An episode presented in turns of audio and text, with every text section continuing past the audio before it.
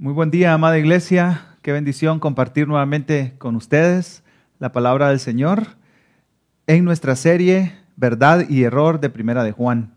El título de este sermón es Una vida sin contradicciones y estaremos estudiando los versículos 5 al 10 del capítulo 1. Hace unas semanas, en un grupo de amigos, alguien preguntó cuál era la cosa más tonta que creímos cuando éramos niños inmediatamente vinieron dos recuerdos a mi mente. El primero tiene que ver con mi papá, porque un día me dijo con mucha seguridad y convicción que los autos al retroceder, al ir en reversa, no gastaban combustible, sino que ahorraban combustible. Así que pueden imaginar al pequeño David ahí imaginando ciudades enteras donde las personas eran felices porque ahorraban mucho dinero al ir en reversa. Y el otro recuerdo tiene relación con mi abuelo, porque un día nos llevó a comer helado y yo estaba disfrutando tanto aquello y cuando ya me acerqué al cono, mi abuelo me dijo, David, alto, alto, no te comas el cono, me dice, eso hay que devolverlo a la muchacha. Y también lo dijo con mucha convicción, así que yo siendo un niño pequeño, obediente ahí con mi abuelo, fui y devolví el cono a la señorita que nos estaba atendiendo. Me regresé a la mesa y no entendí por qué la gente se reía. Claro, después de los días o semanas tal vez, ah, supe que el cono se come también, que es parte del helado de lo que uno, de lo que uno compra. Así que ah, puede parecer muy ingenuo esto, pero a veces con mucha convicción y determinación personal creemos algunas cosas que no son verdad, son mentira. Y por supuesto, esto no es solo un problema intelectual, de creer o no creer, sino que esto se traslada a un problema práctico de hacer o no hacer. Y a través de la carta de Primera de Juan, el escritor nos va presentando una lista de temas para que podamos identificar la verdad y el error. Y por supuesto que esto tenga un impacto en nuestro estilo de vida, en nuestra manera de vivir. Así que Justin hace 15 días introdujo esta serie en los versículos 1 al 4 del capítulo 1 y hoy continuaremos con la siguiente sección. Y Justin nos preguntaba si, hemos entendido bien el origen de lo que los ticos llaman pura vida, la vida verdadera que se nos ha manifestado en Cristo. Así que ah, si tú lees la carta, que tal vez te puede tomar entre 15 a 20 minutos, en su totalidad, verás que el apóstol Juan presenta varias veces los propósitos o las razones por las cuales él escribe la carta. Y uno de estos propósitos lo encontramos en el capítulo 5, versículo 13, que dice, estas cosas les he escrito a ustedes que creen en el nombre del Hijo de Dios. ¿Para qué? Está determinando una cláusula de propósito. Sepan que tienen vida eterna. Y Juan se propone responder estas preguntas, comenzando aquí en esta sección que vamos a estudiar hoy. ¿Cómo sé que tengo vida eterna? ¿Cómo sé que de verdad soy salvo?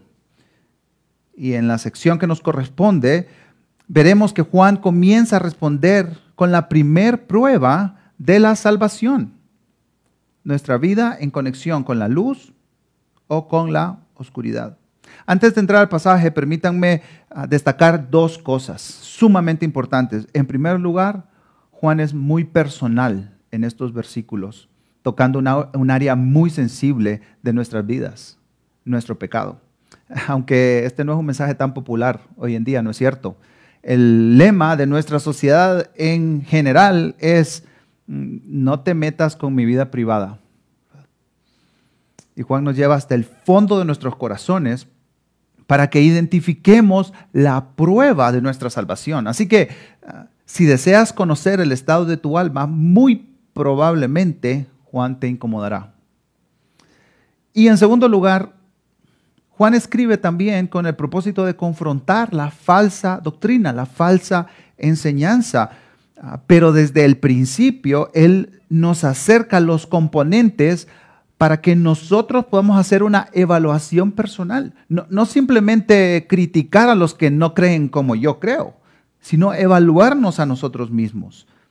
y al mismo tiempo que confronta estas falsas enseñanzas, nos desafía a examinarnos, lo cual puede llegar a ser bastante desafiante porque nosotros conocemos nuestra condición, conocemos nuestras luchas personales. Y aquí hay una advertencia personal que, que yo tomo muy en serio. Muchas veces escondo mi vida privada llena de pecado atrás de un discurso que yo expongo como sana doctrina. Y, esta autoevaluación que Juan nos impulsa a hacer ah, no solo incluye lo que yo creo, sino cómo vivo. Mi doctrina es paralela a mi vida práctica, a mi vida privada. Y, por eso Juan comienza esta sección con la gran declaración del versículo 5. Dios es luz. Leemos el versículo, primera de Juan 1.5. Y este es el mensaje que hemos oído de Él y que les anunciamos. Dios es luz y en Él no hay ninguna tiniebla. Aquí el escritor comienza haciendo una firme declaración. Este mensaje no es mío. Yo lo escuché de Jesús de manera personal. Y este es el mensaje que les estamos anunciando a ustedes. Este es el mensaje que les compartimos. No es invención humana. Y, Juan, al igual que hizo en los versículos 1 al 4, reconoce que él predica un mensaje divino, un mensaje que vino de Dios en la persona de Jesús. E, él no se basa en su experiencia o aún en su santidad personal o en su cercanía con Jesús. No, no, no. Él, él se enfoca y su base está cimentada que este es un testimonio divino. La autoridad de este mensaje viene de Dios. Así que Juan dice, esto que escuchamos, les compartimos. ¿Y cuál es este mensaje? Es muy claro y contundente. Dios es luz y no hay ninguna tiniebla en él. Esta metáfora de la luz y las tinieblas, como una imagen, es recurrente a lo largo de las escrituras y, y tiene una implicación moral o ética, práctica, que se desprende de una implicación doctrinal o intelectual. Intelectualmente podemos entender que esta metáfora de la luz se usa frecuentemente para referirse a Dios y a, las ideas ah, de que en Dios hay salvación, hay pureza, hay santidad absoluta. Ah, se aplica también a Jesús, quien es la encarnación de la luz divina para revelarla a los hombres. Miren conmigo en el Evangelio de Juan, cómo Juan presenta el verbo de Dios, cómo Juan presenta a Jesús. Juan capítulo 1, versículo 4 al 5. En él, en Cristo, estaba la vida, y la vida era la luz de los hombres. La luz brilla en las tinieblas y las tinieblas no la comprendieron. Y comenta Luciano Jaramillo de 1 Juan 1.5. El autor dice de manera breve pero firme, Dios es luz. Así afirma el esplendor y la gloria de Dios en su acción autorreveladora para ser visto o conocido. Y escriben también estos, estos dos escritores, Osborne y Comfort, esta es una declaración de la naturaleza absoluta y el ser de Dios, como lo son las declaraciones de que Él es espíritu en Juan 4.24 y amor en 1 Juan 8. 4.8. Decir que Dios es luz es decir que Dios simboliza la verdad en comparación con la oscuridad, que simboliza el error y la justicia en comparación con la oscuridad que simboliza el mal. Ahora, Juan no nos deja en una órbita subjetiva, mística o en una idea vaga de este concepto de la luz, sino que es concreto al comunicarnos esta idea. Regresamos otra vez al Evangelio de Juan, donde él escribe en capítulo 3, versículo 19 al 21, y este es el juicio, que la luz vino al mundo, y los hombres amaron más las tinieblas que la luz, pues sus acciones eran malas, porque todo el que hace lo malo odia la luz y no viene a la luz para que sus acciones no sean expuestas, pero el que practica la verdad viene a la luz para que sus acciones sean manifestadas que han sido hechas en Dios. Si la luz representa todo lo puro, la santidad, la perfección, entonces las tinieblas representan todo lo contrario, el pecado, la maldad, la injusticia, la corrupción, todo lo malo. Dios es luz Dios es santo y no hay ningunas tinieblas en él. En él no encontrarás pecado ni nada relacionado con el pecado, como lo dijo un predicador. Jesús, Dios hecho hombre, nos relata y nos describe esta verdad. Estuvo cerca de prostitutas y nunca, nunca tuvo un mal pensamiento. Estuvo cerca de cobrador de impuestos y nunca amó el dinero. Estuvo cerca de los fariseos y nunca fue legalista. Jesús agradó perfectamente al Padre en todo porque Él es Dios. Nunca se corrompió con la maldad. Al contrario, Él hacía puras las cosas. Entonces, nuestro entendimiento doctrinal o intelectual de quién es Dios tiene implicaciones sumamente prácticas, morales o éticas. ¿Cuáles son las implicaciones de esta declaración teológica con la que Juan nos introduce esta sección? Y, Juan pasa ahora a aplicar la doctrina a nuestra vida práctica. Esta idea intelectual de que Dios es luz y no hay tinieblas en él, Juan lo hace vivencial para nosotros. Y eso lo vemos en los versículos 6 al 10. Y es interesante que todos estos versículos, depende de la versión en la que los estemos leyendo, comienzan con un sí o con un pero sí. Y en los siguientes versículos Juan pone a prueba dos pensamientos. En primer lugar, este pensamiento que dice, yo tengo comunión con Dios. Y en segundo lugar, otro pensamiento que dice, yo no tengo pecado. Y esto nos da una idea clara de lo que el escritor intenta contestar con la verdad de Dios en sus lectores. Juan básicamente dice, pongamos estas dos ideas a prueba. Pongamos estas dos creencias a prueba. Y tal vez nos sorprenda lo que encontramos. En el versículo 6 leemos, si decimos que tenemos comunión con Él, pero andamos en tinieblas, mentimos y no practicamos la verdad. Note conmigo cómo el escritor se incluye a sí mismo en esta conversación. Si decimos. Las iglesias a las que Juan escribe estaban enfrentando una falsa ideología que conocemos como el gnosticismo temprano. Posiblemente eran personas que habían estado aún en las iglesias en casa a las que Juan está escribiendo y que habían salido de ellas para predicar estas herejías o estas falsas enseñanzas, según vemos en el capítulo 2, versículo 18 y 19. Ahora, Juan aquí lo hace personal, no solo plantea afirmaciones en contra de las falsas enseñanzas o, la falsa doctrina, sino que se incluye entre las personas que necesitan hacer una autoevaluación en relación a lo que decimos y lo que hacemos. Así que, como Juan lo hace personal, nosotros también tenemos que hacerlo personal. Y me pregunto, a raíz del versículo 6, ¿qué es lo que estoy diciendo? Y la respuesta la encontramos ahí, que tengo comunión con Él. Muy bien, ¿qué significa esto de tener comunión con Dios? Decir que tengo comunión con Dios es decir que tengo un verdadero compañerismo, una asociación, una relación, una vida compartida con Dios. Ahora, nuestra afirmación es muy seria porque estamos hablando que tenemos una relación personal, íntima, cercana con el ser que creó todo lo que existe. Podemos percibir la importancia de esta declaración? Que en, un sentido yo camino junto al creador de todo.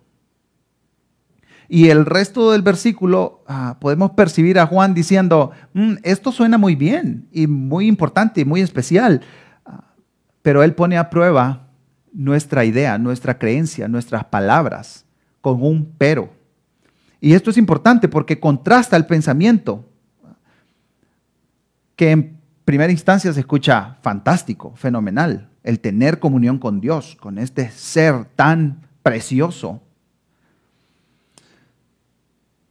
Dice Juan en el versículo 6, si decimos que tenemos comunión con Él, pero andamos en tinieblas, y este es el contraste, pero andamos en tinieblas. Como expliqué anteriormente, las tinieblas aquí se usan como una metáfora, una ilustración para entender un concepto moral o ético, un concepto práctico esta no es una idea subjetiva. Y, es así porque aparece la palabra andamos. Y, esta palabra se refiere a nuestra práctica, nuestro vivir, nuestro diario andar, cómo estamos comportándonos. Y la referencia es que nuestro comportamiento está habituado a las tinieblas. Juan asegura que si andamos en tinieblas, no practicamos la verdad, estamos mintiendo. Dice el profesor Andreas Kostenberger, a Jesús no lo engañan las expresiones externas de fe, para nada.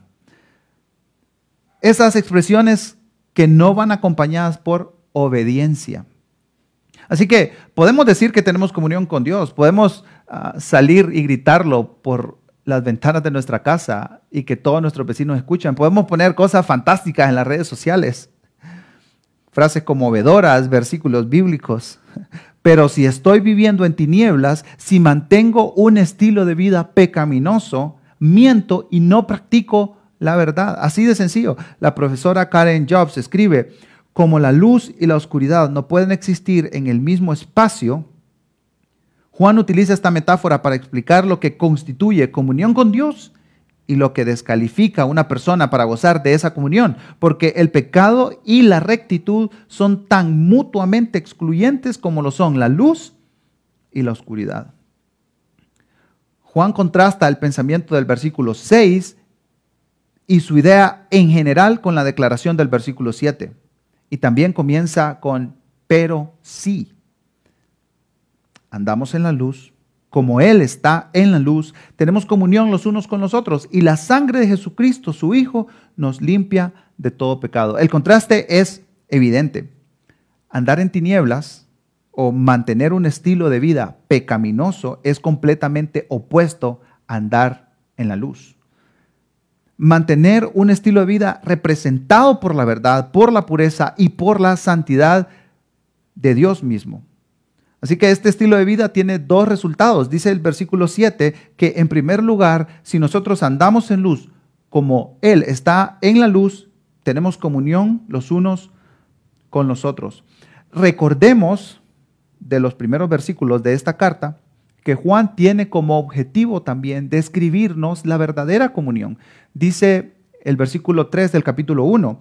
Lo que hemos visto y oído les proclamamos también a ustedes para que también ustedes tengan comunión con nosotros. En verdad, nuestra comunión es con el Padre y con su Hijo Jesucristo. Tal vez podemos leer muy deprisa estas declaraciones, pero son sumamente importantes. La comunión es la normalidad en la vida de un creyente, de una persona verdaderamente salva. Dios nos dio una fe común, no tan individualista de tomar una decisión y ver cómo manejamos nuestra vida privada. Como diría Dietrich Bonhoeffer, Dios nos dio una vida en comunidad, no una vida aislada. Y esta es la comunión entre los creyentes que resulta de una comunión verdadera con el Dios Trino.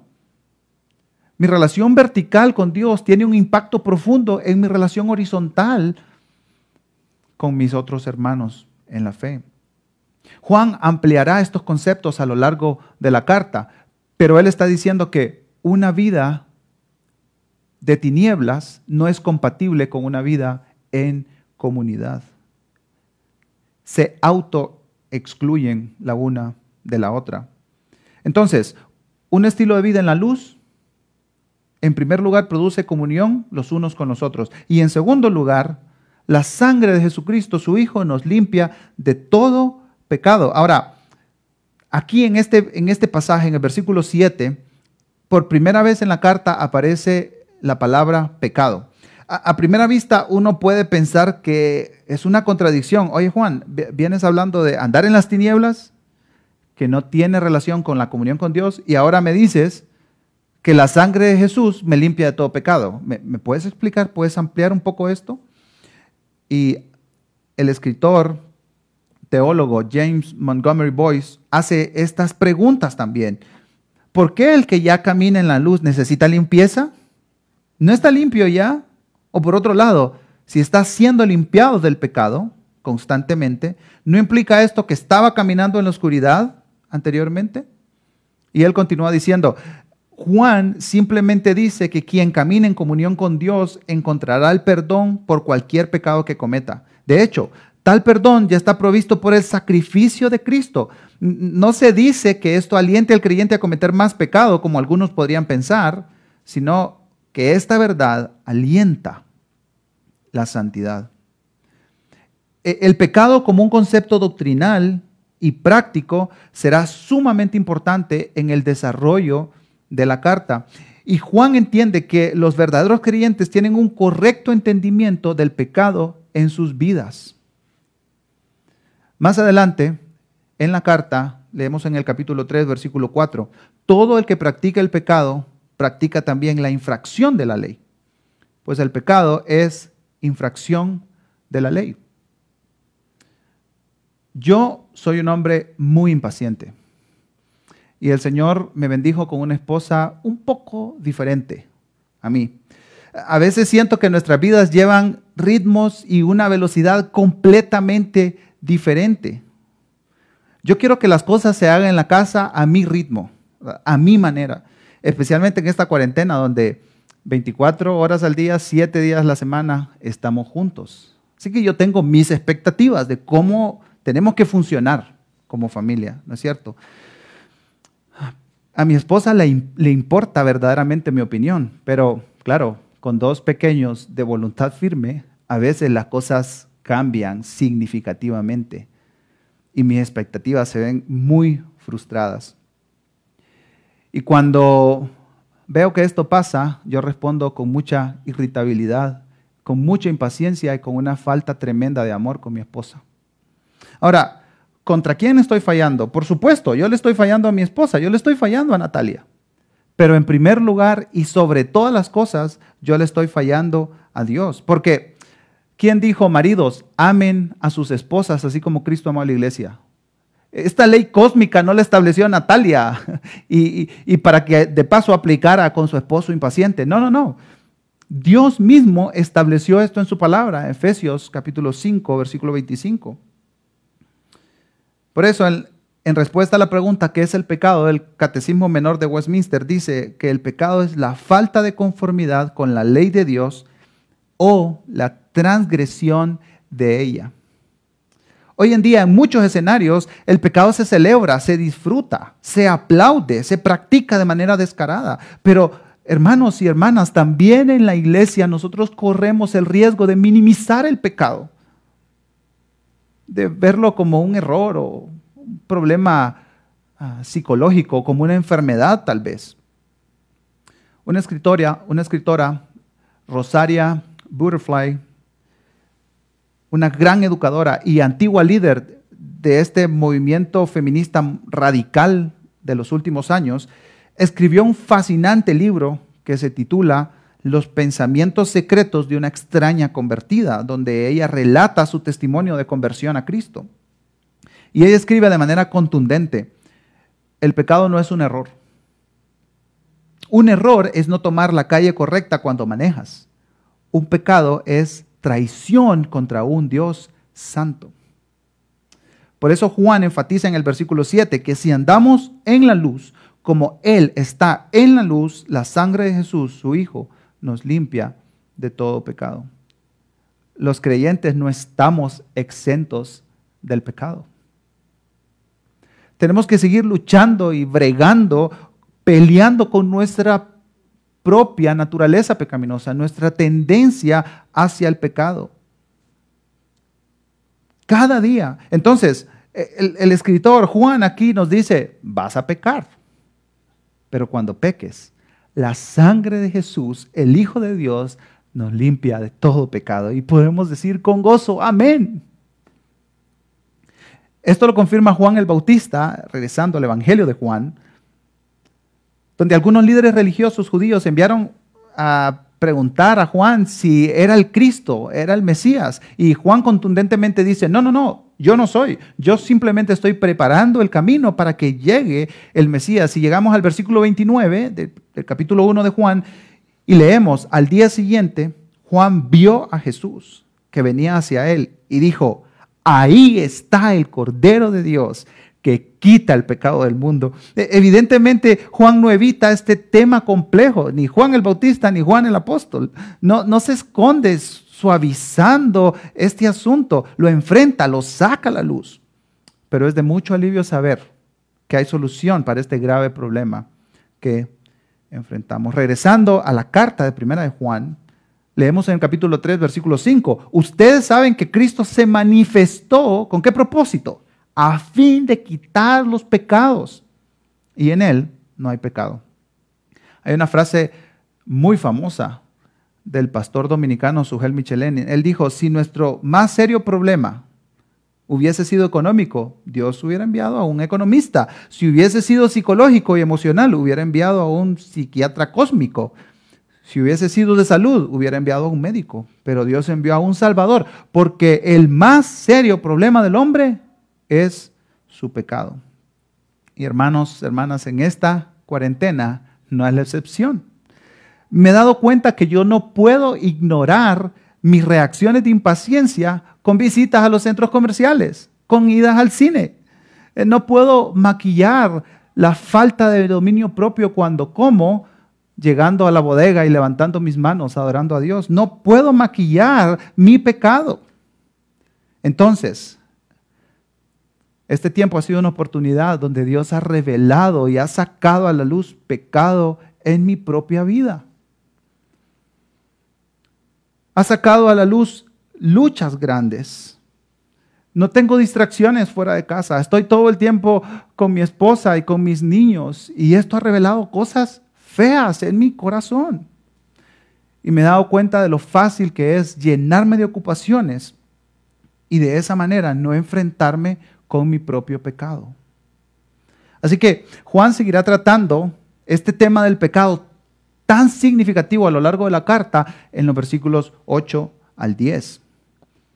Por su similitud vamos a poner en, comparación versículos 8 y 10 y vamos a dejar el versículo 9 para el final. Dice el versículo 8, si decimos que no tenemos pecado, nos engañamos a nosotros mismos y la verdad no está en nosotros. Y dice el versículo 10, si decimos que no hemos pecado, le hacemos a él mentiroso y su palabra no está en nosotros. Hay algunas diferencias significativas en estos dos pasajes que unen la idea con relación al pecado. Juan hace evidente la diferencia de andar en la luz y andar en las tinieblas, que básicamente se describe con estos contrastes. En el versículo 8 dice, si decimos que no tenemos pecado, algunos teólogos mencionan que esta afirmación niega la presencia de la naturaleza pecaminosa en el alma humana. Es como decir, eh, yo no tengo la naturaleza pecaminosa en mi vida. Y el versículo 10, por el otro lado, dice, si decimos que no hemos pecado, esta segunda afirmación se refiere a la acción de pecar, al pecado cometido o, o ejecutado, podríamos decir. Así que algunos falsos maestros en Éfeso, como mencionamos anteriormente, estaban proclamando que ya habían adquirido un conocimiento especial, secreto, místico, mágico que no todos los cristianos tenían acceso, por cierto, y eso a ellos les hacía capaces de llevar una vida perfecta, una vida sin la existencia del pecado. O que podían pecar lo que quisieran, total, lo espiritual y lo físico están separados completamente. Esto significaba que ya no tenían luchas con su pecado. Y Juan está corrigiendo estas ideas del gnosticismo temprano y, él construye sobre la idea de que el ser cristiano y andar en la luz no significa en absoluto vivir una vida perfecta, una vida sin pecado. Y salta la pregunta, ¿cuál es el resultado de ambas creencias?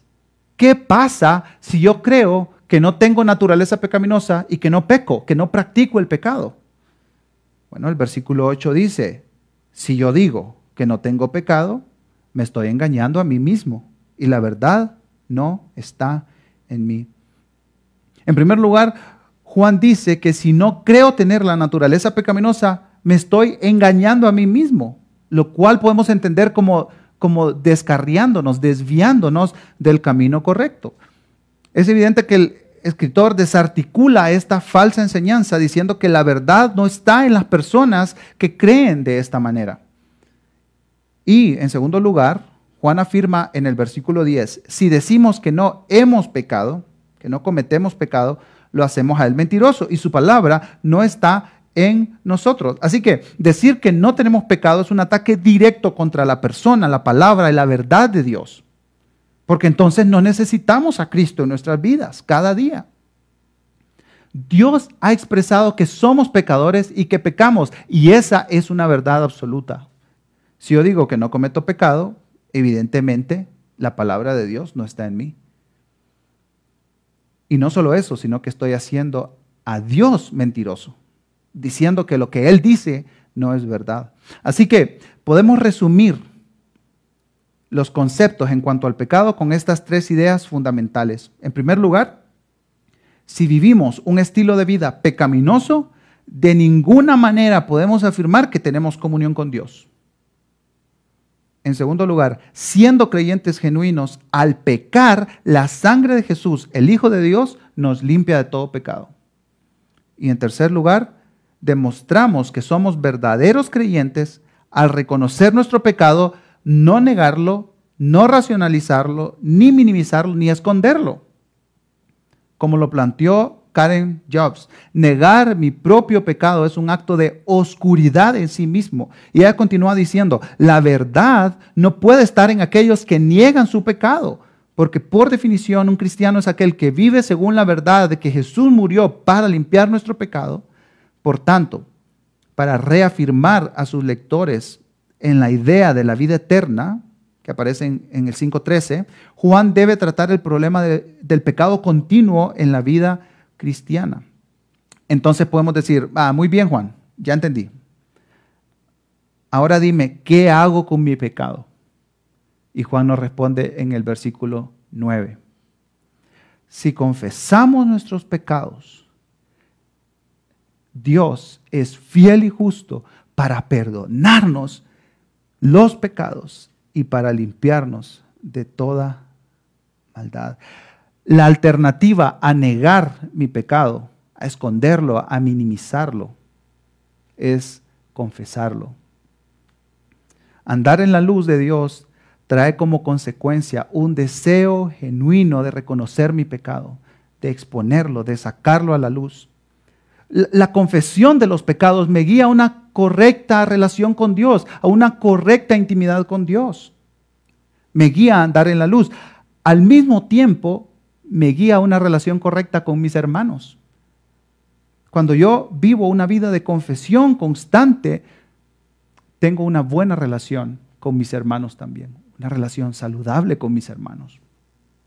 Así que confesar básicamente significa decir lo mismo, eh, Dios ha dicho esto con relación a mi pecado, yo digo lo mismo, yo lo he cometido, por lo tanto tengo que arrepentirme, confesar este pecado ante Dios. En, lugar de negar mi naturaleza pecaminosa, yo saco estos pecados a la luz. En el ejemplo de mi impaciencia en relación con mi esposa y mi falta de amor en mis reacciones, la verdad de este versículo me tiene que llevar día tras día a reconocer mis pecados ante Dios. Como cuando David oró en el Salmo 51.4, contra ti, contra ti solo he pecado. He hecho lo malo delante de tus ojos. David había pecado contra Urias. David había pecado contra Betsabé. Había pecado contra los capitanes de su ejército. Había pecado contra todo su ejército y más extendidamente había pecado contra todo el pueblo. Pero él se acerca a Dios. Él llega primero ante el trono de la gracia y le dice, Dios, yo he pecado contra ti porque he transgredido tu ley he fallado tus preceptos, tus mandamientos, no he vivido de acuerdo a tus estándares. Y Dios dice que somos pecadores y que necesitamos perdón. Por lo tanto, confesar significa estar de acuerdo con Dios respecto a, actos específicos que hemos cometido. Es admitir que somos pecadores. Lo peor que podemos hacer, hermanos y hermanas amadas, es excusarnos. Ah, puede ser en, la cuarentena. Estamos todos encerrados. Entonces puedo tener impaciencia.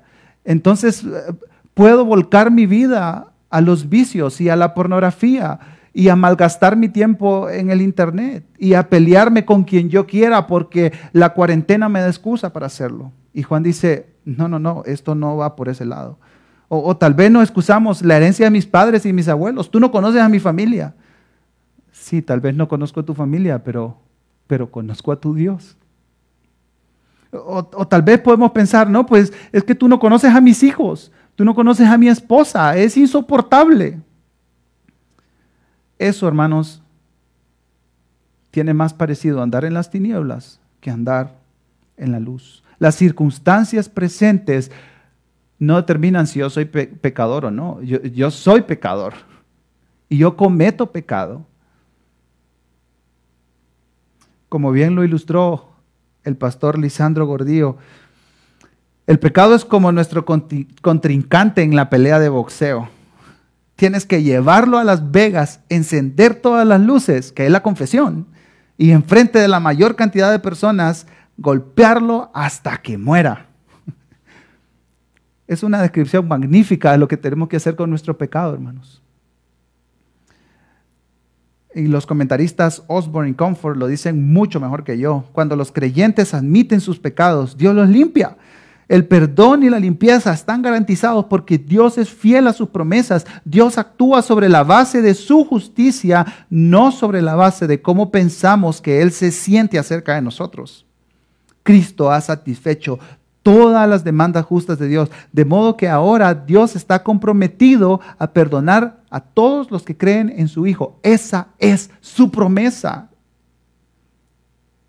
Así como yo creí algunas mentiras cuando era niño, a medida fui creciendo y luchando contra serios pecados en mi vida, por ejemplo, contra la inmoralidad sexual, comencé a creer algunas mentiras respecto al pecado. Pensé, por ejemplo, que casándome iba a dejar de luchar contra la lujuria y contra la pornografía. También creía que mi lucha contra la tentación sexual iba a terminar y yo iba a ser feliz porque no tenía ningún pecado en lista de espera. Ese era lo único con lo que luchaba. Qué grandes errores. Estaba creyendo algo falso. Dios me ayudó a confesar mi pecado con Él y con un grupo de hombres que aman al Señor y aman sus mandamientos. Y lo sigo haciendo constantemente. Y han sido meses de libertad. Pero ahora Él me está mostrando otras cosas en mi carácter, en mi vida, en mi relación con mi esposa, con mis hijos, con mis hermanos en la fe. Y estas cosas necesitan confesión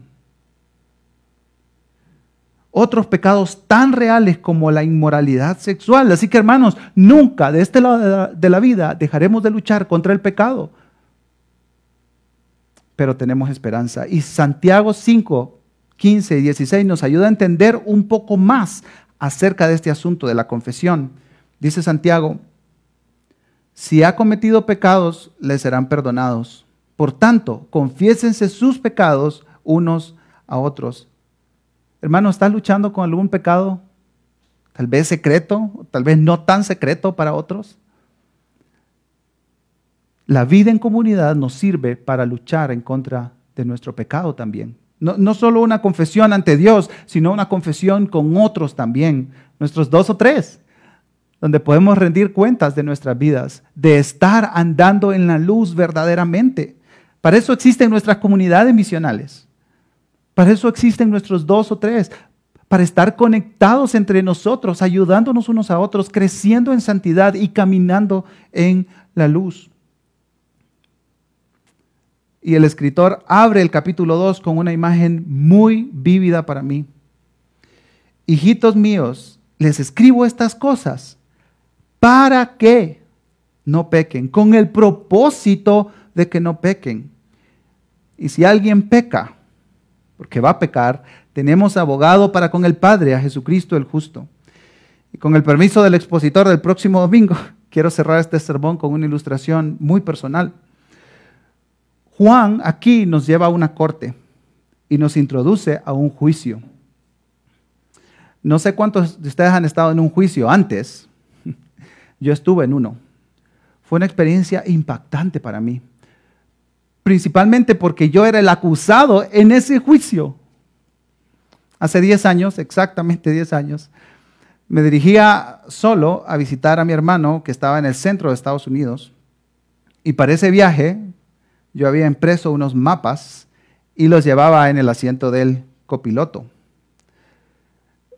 Me, perdí por unos segundos en la calle, no me detuve en un alto y tuve un gran accidente, un grave accidente con un camión de 18 ruedas que iba pasando enfrente de mí.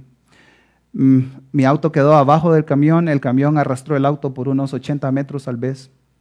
Yo salí vivo de milagro. Gracias, gracias a Dios nadie resultó herido de ese accidente, pero por supuesto fue mi culpa. No pude presentar ninguno de mis documentos porque todos quedaron ahí metidos entre los fierros de lo que fue mi carro. Así que me citaron a la corte.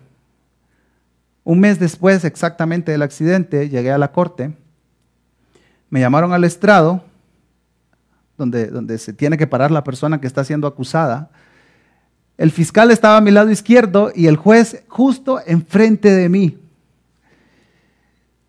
Y el fiscal comenzó a leer de qué se me acusaba con todas las formalidades de un juicio, ¿no es cierto?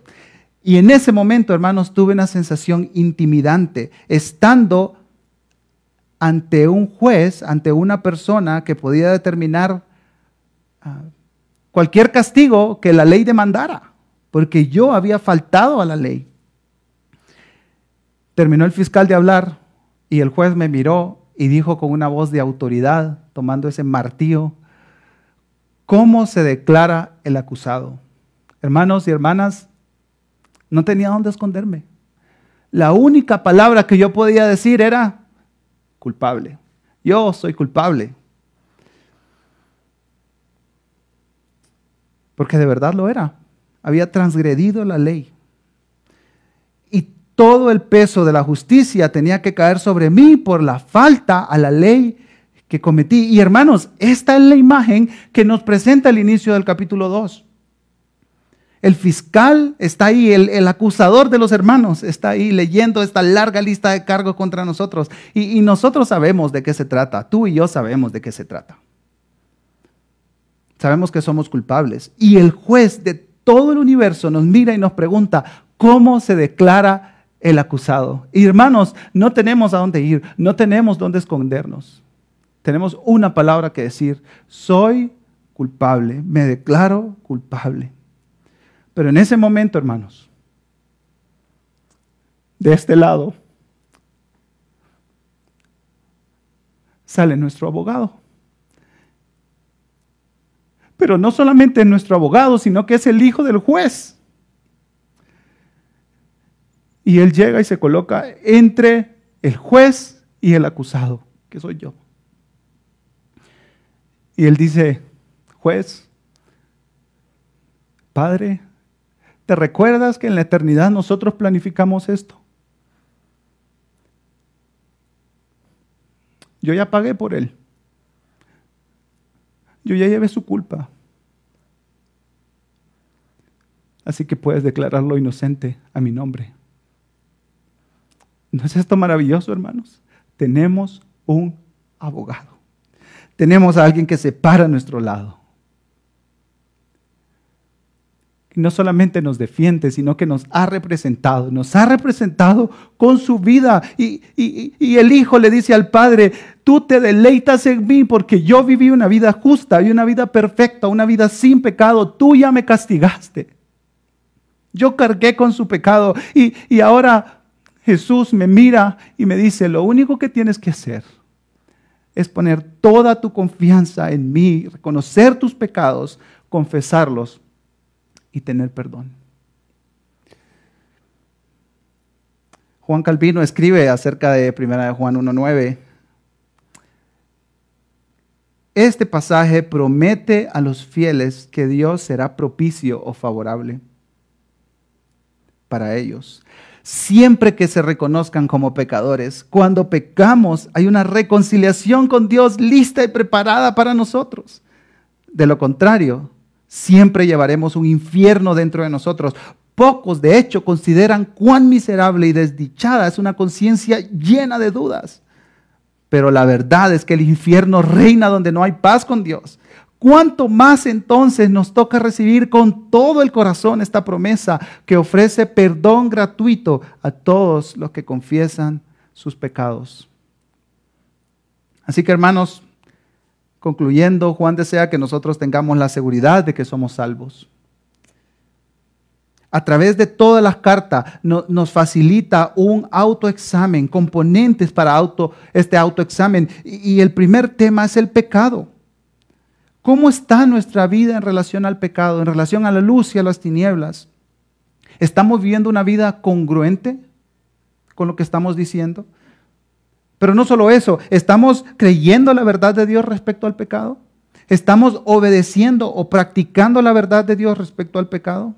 Hermanos, que Dios nos lleve a disfrutar hoy de su perdón y su limpieza. Que Dios les bendiga.